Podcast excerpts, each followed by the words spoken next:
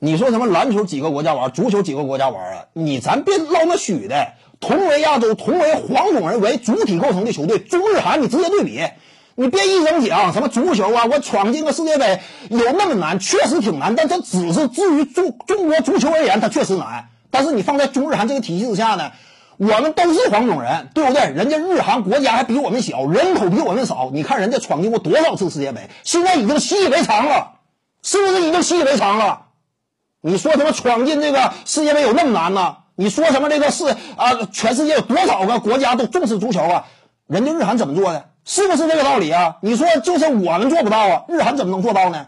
你反观篮球，我们长期雄霸亚洲，日韩怎么就没做到呢？你说哪个露脸？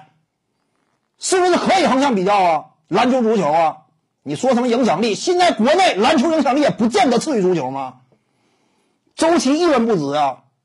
亚锦赛、亚运会问鼎，这个是整个足球发展这么些年也没曾做到的。你要认清楚这一点。但是日韩呢，人家同为黄皮肤的吧，人家怎么就曾经还曾在世界顶级大赛上力克强敌呢？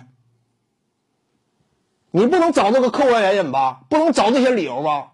实事求是对比成绩，是不是周琦拿得出手啊？怎么就拿不出手？我问一句啊，你肯定大于篮球。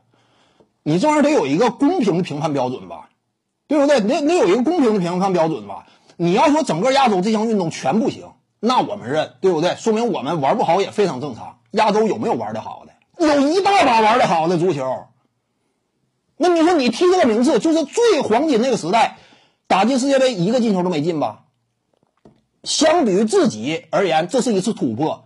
但是放在亚洲呢？我们作为一个传统的体育强国、体育大国，有那么露脸吗？你仔细合计，但凡你经历过零二年，或者说你了解整个这个体系以及亚洲之内足球、篮球这种大型团体球类运动，我们身处的位置的话，你都会了解呀。足球、篮球，严格意义上讲，确实黄种人可能说呢，并没有那么擅长。但是呢，同为黄种人情况之下，我们得争强好胜吧。相比于日韩而言，足球哪怕是零二年都没有那么露脸。我说这话有问题吗？哪怕零二年都没有那么露脸，是不是这样？篮球哪年不露脸？我问你，不露脸的次数是不是特别少？甚至包括一九年在内，我们也最终因为净胜分几分之差惜败伊朗。但其实，在之前的一年，我们就曾经击败过伊朗，整体实力不见得比伊朗差。